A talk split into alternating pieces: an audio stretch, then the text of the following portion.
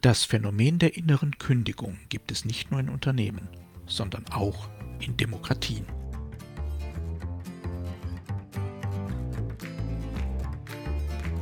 Mein Name ist Jörg Sommer und dies ist Demokratie Plus, der wöchentliche Podcast zur politischen Teilhabe. Jeden Donnerstag erscheint ein neuer kostenloser Newsletter. Am folgenden Sonntag gibt es den Text dann als Podcast. Alle Ausgaben finden Sie ganz einfach Geben Sie demokratie.plus in Ihren Browser ein und schon sind Sie da, wo Sie sein wollen. Nun aber zu unserem heutigen Thema.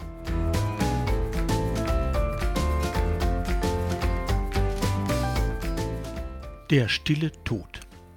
Quiet Quitting trendete im vergangenen Sommer auf TikTok. Den Begriff in die Welt gesetzt hat ein junger Mann, der sich auf TikTok Seid Zeppelin nennt. Mehr als 3,5 Millionen Mal wurde sein Video angeklickt.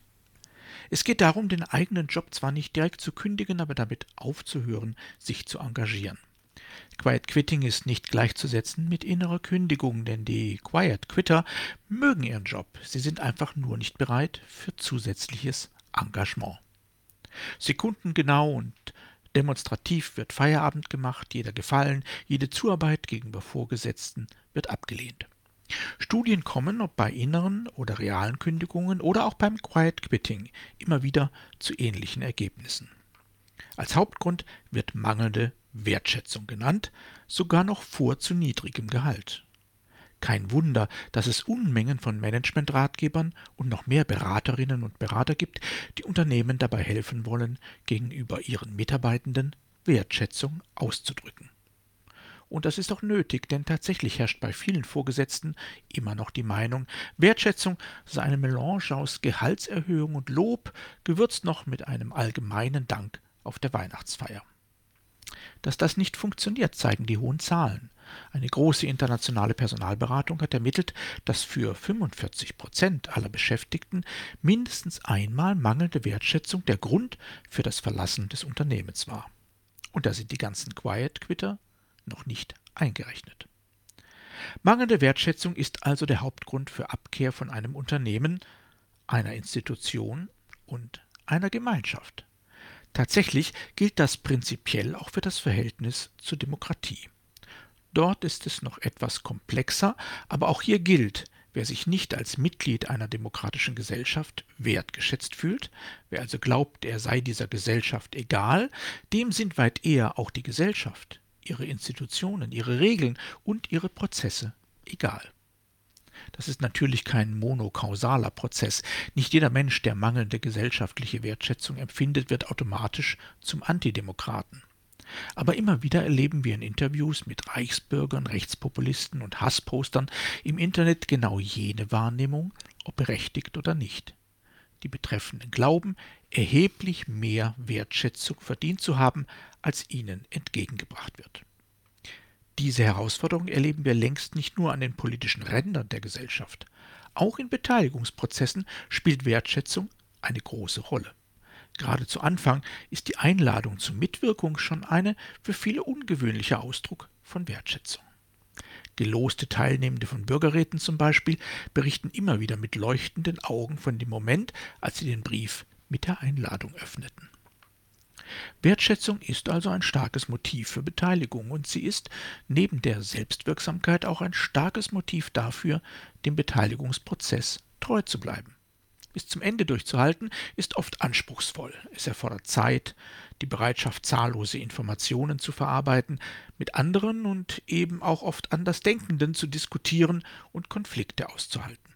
Die gegenseitige Wertschätzung, aber eben auch die Wertschätzung durch die beteiligende Institution und vor allem die damit verknüpfte Aussicht auf eine ernsthafte Wirkung der Ergebnisse hält die Teilnehmenden im Prozess. Fast immer funktioniert das. Doch auch hier gilt, mangelnde Wertschätzung hat schon manch einen Prozess zerlegt. Treten Beteiligende oder von diesen engagierte Expertinnen und Experten zu arrogant auf, entsteht rasch der Eindruck, man sei nur Teil einer Show und nicht wirklich gefragt. Konflikte entstehen, Teilnehmende werden unkooperativ oder steigen gleich ganz aus. erstaunlich viele ins Trudeln geratene Beteiligungsprozesse sind weniger Opfer tatsächlicher Interessensgegensätze, sondern mangelnder Wertschätzung. Wirklich herausfordernd ist jedoch eine weitgehend unbeachtete Phase in Beteiligungsprozessen. Es geht um das, was danach kommt. Wenn alle Events abgespult wurden, ein Ergebnis formuliert, vielleicht sogar im Konsens oder zumindest im Einvernehmen und idealerweise schriftlich fixiert, wenn die Evaluationsfragebögen ausgefüllt sind und die Presse berichtet hat, dann ist der Prozess nicht vorbei. Er kann je nach Thema, Ergebnis und politischem Umfeld noch Wochen, Monate, manchmal Jahre dauern. Doch jetzt geht es nicht mehr um Beteiligung, sondern fast ausschließlich um Wertschätzung. Warum? Weil nach der Beteiligung vor der Beteiligung ist. Weil die langfristige Einschätzung eines Beteiligungsprozesses das finale Urteil über die Selbstwirksamkeit, die Bereitschaft, sich erneut weiter, vielleicht auch in anderen Kontexten demokratisch zu engagieren, davon abhängt, wie die Gesamtbilanz ausfällt. Tatsächlich hängt es gar nicht so sehr davon ab, ob die Ergebnisse sich eins zu eins im politischen und oder Verwaltungshandeln niederschlagen, sondern von der Wertschätzung im Anschluss. Waren die Beteiligten nur Faktoren in einem durchkomponierten Prozess? Erlosch das Interesse an ihnen, ja sogar die Wahrnehmung ihrer Person im Moment der Ergebnisfixierung? War ab da nur noch das Ergebnis interessant oder vielleicht nicht einmal das? Wer intensiv und umfangreich beteiligt, investiert Zeit, Geld, Geduld und andere Ressourcen.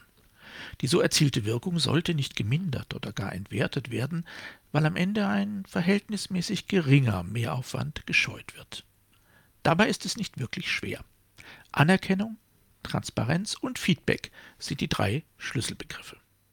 Der Dank am Ende nicht von der Moderation oder Prozessbegleitung, sondern von der Spitze der beteiligten Institution, im Idealfall persönlich ausgesprochen, zur Not schriftlich formuliert, ist das Mindeste. Die Nennung der Beteiligten bei Veröffentlichungen und in Beschlussvorlagen ist ebenfalls eine gute Idee. Und damit beginnt auch schon die Transparenz. Oft hört diese bei der Danksagung auf.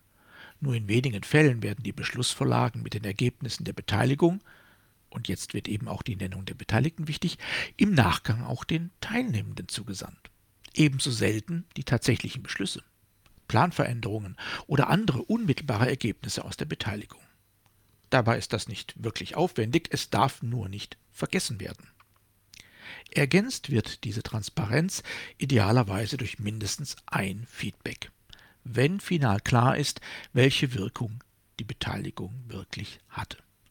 Selbst wenn das erst viele Monate später möglich sein sollte, ist es wichtig und wirkt als Ausdruck der Wertschätzung auch noch ein Jahr danach genauso gut.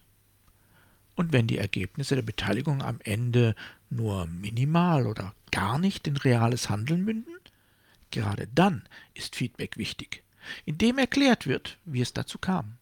Das ist keine Rechtfertigung, aber eine Wertschätzung durch Erklärung. Und damit auch gelebte demokratische Kultur. Nicht jede Anstrengung, nicht jedes Engagement führt zu den gewünschten Ergebnissen. Aber jede Anstrengung, jedes Engagement ist es wert, wertgeschätzt zu werden. Und jede Wertschätzung macht Lust auf mehr. Das ist es, was wir brauchen. Denn Unternehmen können sich nach Kündigungen neues Personal organisieren. Die Demokratie kann das nicht.